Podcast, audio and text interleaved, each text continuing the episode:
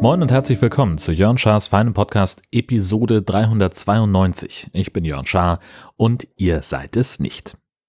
Es gab besorgte Nachfragen. Bei der letzten Episode war kein Intro dran, weil ich bei Auphonic rumgebastelt habe und da irgendwas verstellt hatte. Denn eigentlich macht dieser fantastische Dienst nicht nur die Lautstärke schön und entfernt Hintergrundgeräusche, sondern er macht auch das Intro vorne dran. Und das habe ich irgendwie verbaselt. Keine Ahnung. War weg, war keine Absicht. Sorry für die Unannehmlichkeiten. Natürlich reden wir auch heute wieder über Golf. Ich habe gespielt. Nach der letzten Trainingseinheit, von der ich letzte Woche erzählt habe, war ich am Freitag das erste Mal auf dem Platz. Freitagmorgen. Es war 8.30 Uhr. Und ich war super zufrieden mit dem Ergebnis. Also die letzte Stunde beim Trainer hat richtig viel gebracht. Ich würde mal so grob sagen, ungefähr 95 Prozent Trefferquote. Also 95 Prozent so getroffen, wie ich mir das vorgestellt habe. Ich glaube, ich kann mich nicht erinnern, wann ich das letzte Mal so zufrieden mit meinen Golfschlägen war. Das war wirklich toll und es ging mir richtig gut danach. Das war, war einfach schön. Das war ein, ein tiefes Glücksgefühl, das mich da erfüllt hat. War das Wetter auch noch schön. Ja, und da war ich einfach, ja, rundum froh. Das war toll. Und dementsprechend habe ich dann direkt noch eine Runde Golf gebucht, nämlich für heute Morgen 7.30 Uhr abgeschlagen, weil ich ein bisschen früher zu Hause sein wollte, damit es mit dem Gottesdienst der Herzdame passt und damit der Hund nicht so unbeaufsichtigt ist. Und das war auch gut. Nicht ganz so gut wie am Freitag, wollen wir ehrlich sein. Der Klassiker, es war arschkalt. Es hat dann streckenweise geschneit. Es war dann doch ein bisschen zu früh. Entsprechend habe ich dann, äh, war ich nicht immer so konzentriert, wie ich sein wollte. Und ich habe mir immer wieder gesagt, du musst dich mehr konzentrieren, Freundchen. Immer dann, wenn ich, also es war halt das Tolle daran, die Wetterbedingungen waren so scheiße, dass ich komplett alleine war auf dem Platz. Es war niemand sonst da. Es hatten noch ein paar andere Leute ab neun äh, Runden gebucht. Das war schon kurz vor meinem Feierabend in Anführungszeichen. Entsprechend hatte ich halt einfach um mich herum niemanden, nur so ein paar Vögel. Ich habe den ersten Fasan gesehen der Saison. Der lief immer vor mir her. Ein paar Gänse waren da, sogar ein Kranich. Ich hatte dann also die Zeit, äh, wenn ich mal einen Schlag nicht so gut hinbekommen habe, den einfach zu wiederholen. Also ich habe mir einfach einen neuen Ball genommen, darf man natürlich streng genommen nicht, aber äh, ist ja egal, äh, wenn keiner guckt, dann hat man dann ja eigentlich gar nicht gespielt. Also habe ich dann einfach nochmal gehauen. Ja, bei der einen Bahn war es so, dass erst der vierte Ball so geflogen ist, wie ich das haben wollte. Aber es war trotzdem schön. Von den anderen drei, da habe ich zumindest zwei wiedergefunden, also sie waren nicht ganz scheiße. Und so bin ich dann heute über den Platz gestolpert und war gerade auf Bahn 18. Da saßen so 30 Meter hinter dem Abschlag saßen zwei Gänse an der Kante von einem Wassergraben. Und ich habe noch so gedacht, so, hoffentlich äh, kriege ich da einen guten Schlag hin. Und das hat aber fantastisch funktioniert. Das war wirklich ein, ein Traum von Abschlag. Es war, ich war wirklich äh, mit mir selbst sehr, sehr doll im Reinen in dieser Situation. Die Gänse hat das überhaupt nicht interessiert. Und dann bin ich also zu meinem Ball hin so, hm, hm, hm, und habe dann noch irgendwie den ein bisschen weiter Richtung Loch geschlagen. Und dann setzte ein, ein weiterer Schneesturm ein, möchte ich mal fast sagen. Es war wirklich also Schneetreiben im engeren Sinn. Da habe ich dann gesagt, okay, es sind jetzt noch irgendwie zehn Meter bis zum Loch, also ein kurzer Chip und zweimal Patten, dann bin ich fertig, aber selbst das wollte ich mir nicht mehr geben. Habe also hektisch sämtliche Reißverschlüsse an der Tasche zugemacht, weil es sich schon Schnee in den Fächern angesammelt hatte. Bin dann also noch ganz kurz zur Druckluftstation, um den, den gröbsten Dreck äh, vom, von der Karre abzumachen und habe dann gesehen, dass ich zügig alles im Schrank verstaue. Jetzt bin ich mal gespannt, wie durchnässt das dann ist, wenn ich das nächste Mal nachgucke. Aber insgesamt hat sich das auch heute Morgen wieder sehr gelohnt und es war eine schöne, schöne Runde, mit der ich auch wieder insgesamt sehr zufrieden war. Gastini und ich waren unterwegs. Wir sind einfach mal ein, auf einen kleinen Ausflug gefahren, ähm, denn sie ist ja so eine, so eine Birdwatcherin. Sie mag das ja gerne, äh, Vögel zu beobachten. Und hier in der Nähe ist das Storchendorf Bergenhusen. Ähm, die haben immer so ungefähr 20 Storchenpaare, die dort leben und damit äh, gilt das Dorf als eine der größten Weißstorchkolonien Europas. Da wollten wir mal gucken, ob die schon da sind. Wir waren ein bisschen früh dran. Es sind erst vier. Äh, die saßen auch alle noch alleine in ihren Nestern oder in ihren Horsten und sahen ein bisschen missmutig aus. Was jetzt passiert in den nächsten Tagen und Wochen, werden dann immer mehr Störche ankommen und, und Storchenpaare sind ja nicht nur sich selbst treu, sondern auch ihrem Nest. Und jetzt kommen aber auch mal neue junge Störche mit dazu. Und dann kann das passieren, keine Ahnung, irgendwie ähm, von einem Paar sitzt vielleicht schon der eine auf dem Nest und der andere ist noch unterwegs. Denn es gibt ja zwei Arten von Störchen. Die einen, die eine westliche Route nach Afrika nehmen und dann so über die Sahara hinweg oder manche bleiben auch in Spanien. Und dann gibt's welche, die eine östliche Route nehmen, den Nil runter. Dann bis fast nach Südafrika sogar fliegen. Aus irgendeinem Grund gibt es diese zwei Vorlieben, was die Reisepläne angeht. Und das kriegen die Küken schon gleich irgendwie mit eingepflanzt. Das kriegen die nicht von ihren Alten beigebracht, sondern die fliegen einfach los und entscheiden sich von Geburt an für eine Route und die machen sie dann immer.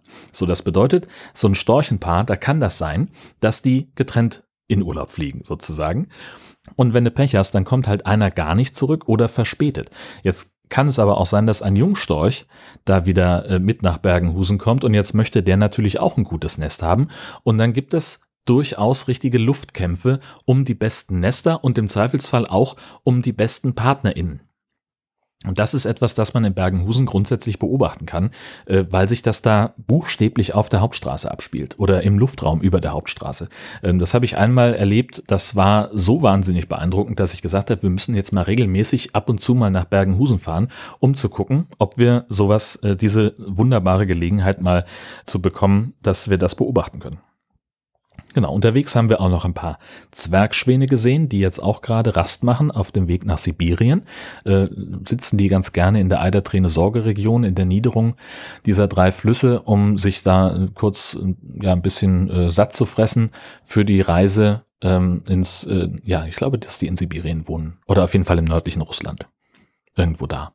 Und äh, die waren eigentlich relativ unbeeindruckt von uns. Die saßen, war irgendwie so, wir sind in Bergenhusen losgefahren ich so zwischen zwei Häusern durchgesehen, hinten irgendwie auf so einer Wiese, da saßen welche. Und ich gesagt, dann gucken wir mal, ob wir da näher rankommen.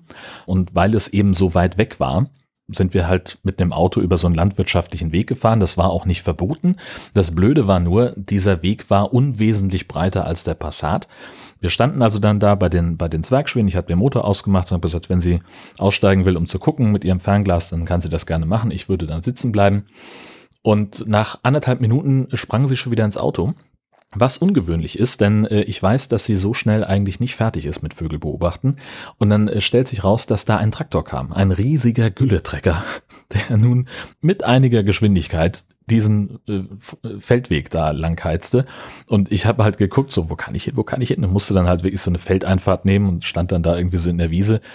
Ähm, ich hatte ein bisschen Sorge, ob ich mich da festfahre, aber es ist gut gegangen und wir haben Zwergschwäne gesehen alles richtig gemacht und damit war der Ausflug aber noch nicht vorbei, denn wir sind dann auch noch weitergefahren nach Eckernförde. Eckernförde, Strandbad an der Ostsee und es hat zwei große Attraktionen, nämlich einmal das Eichhörnchenzentrum und zum anderen die Bonbonkocherei. Es war insofern so ein bisschen eine kleine Pleite, als das Eichhörnchenzentrum freitags zu hat.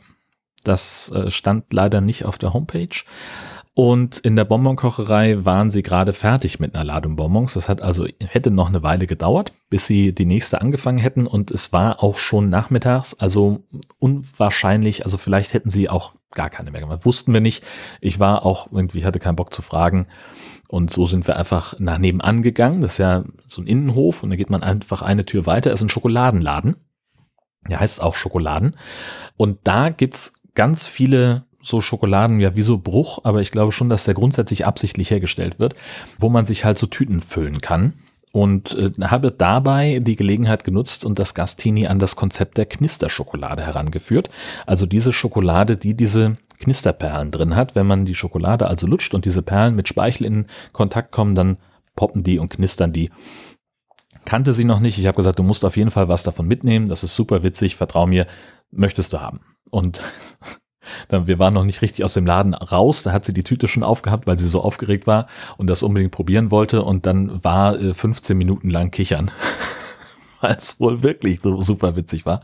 Dann sind wir von da noch zum Auto äh, und hatten auf dem Weg zum Parkplatz die Andronaco-Filiale in Erkernförde entdeckt, die ich ohnehin hätte besuchen wollen. Wie praktisch, dass die von unserem Parkplatz dann fußläufig zu erreichen war.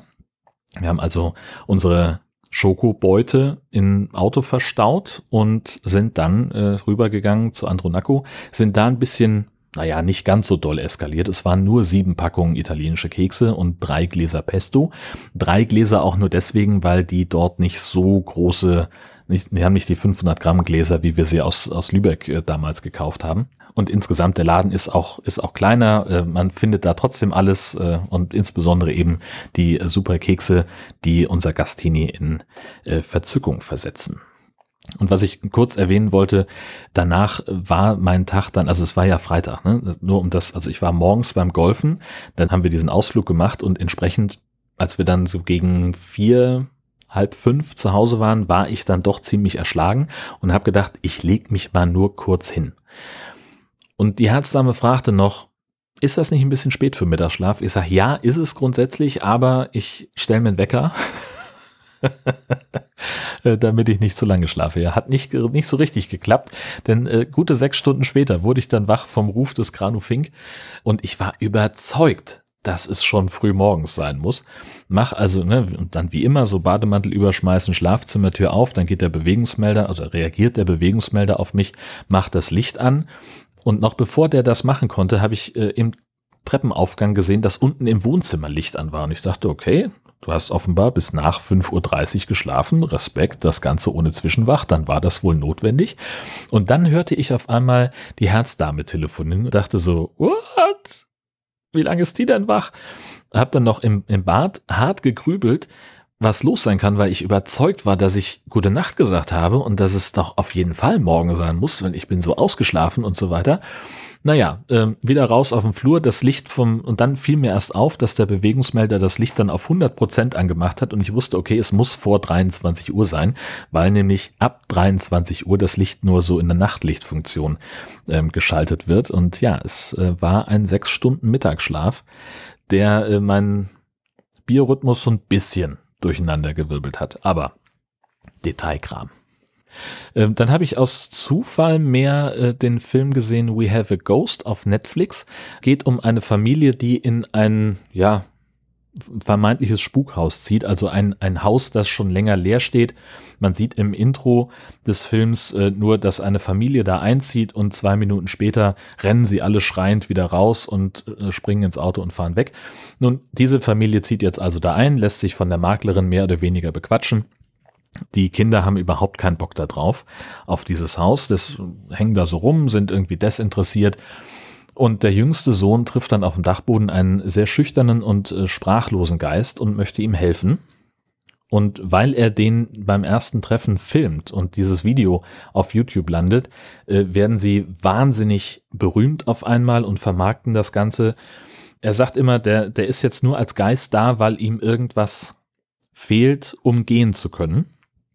Und deswegen äh, sagt er, ich helfe dir jetzt, deine wahre Identität zu finden, dein Schicksal aufzuklären. Und wenn das erledigt ist, dann kannst du vielleicht äh, in die ewigen Jagdgründe oder irgendwas. Das Ganze fängt an als ziemlich absurde Komödie.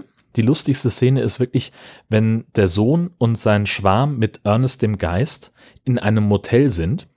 Ernest schnallt halt schnell, dass sie der Schwarm ist und er ist also ein bisschen awkward mit ihr und alles ist komisch und sie machen den Fernseher an und da läuft ausgerechnet die Töpfer-Szene aus Nachricht von Sam.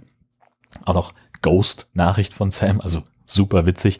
In dem Moment, ich habe wirklich gekichert. Und dann wendet sich das Ganze so ein bisschen. Also im Mittelteil wird es dann richtig spannend. Am Schluss sehr, sehr dramatisch und dann gibt's natürlich das Happy End. Das habe ich auch noch gespoilert, ne? Egal. Ist bei Netflix. Ich habe das mal verlinkt, die offizielle Seite von dem Ding.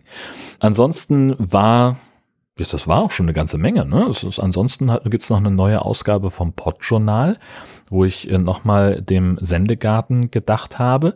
Episode 149 war ja mein Gastauftritt dort. Sobald die veröffentlicht, landet die auch in der entsprechenden Feed-Kuration. Und dann waren wir, haben wir ja am ersten auch noch die neue Episode vom Camping Caravan Podcast veröffentlicht.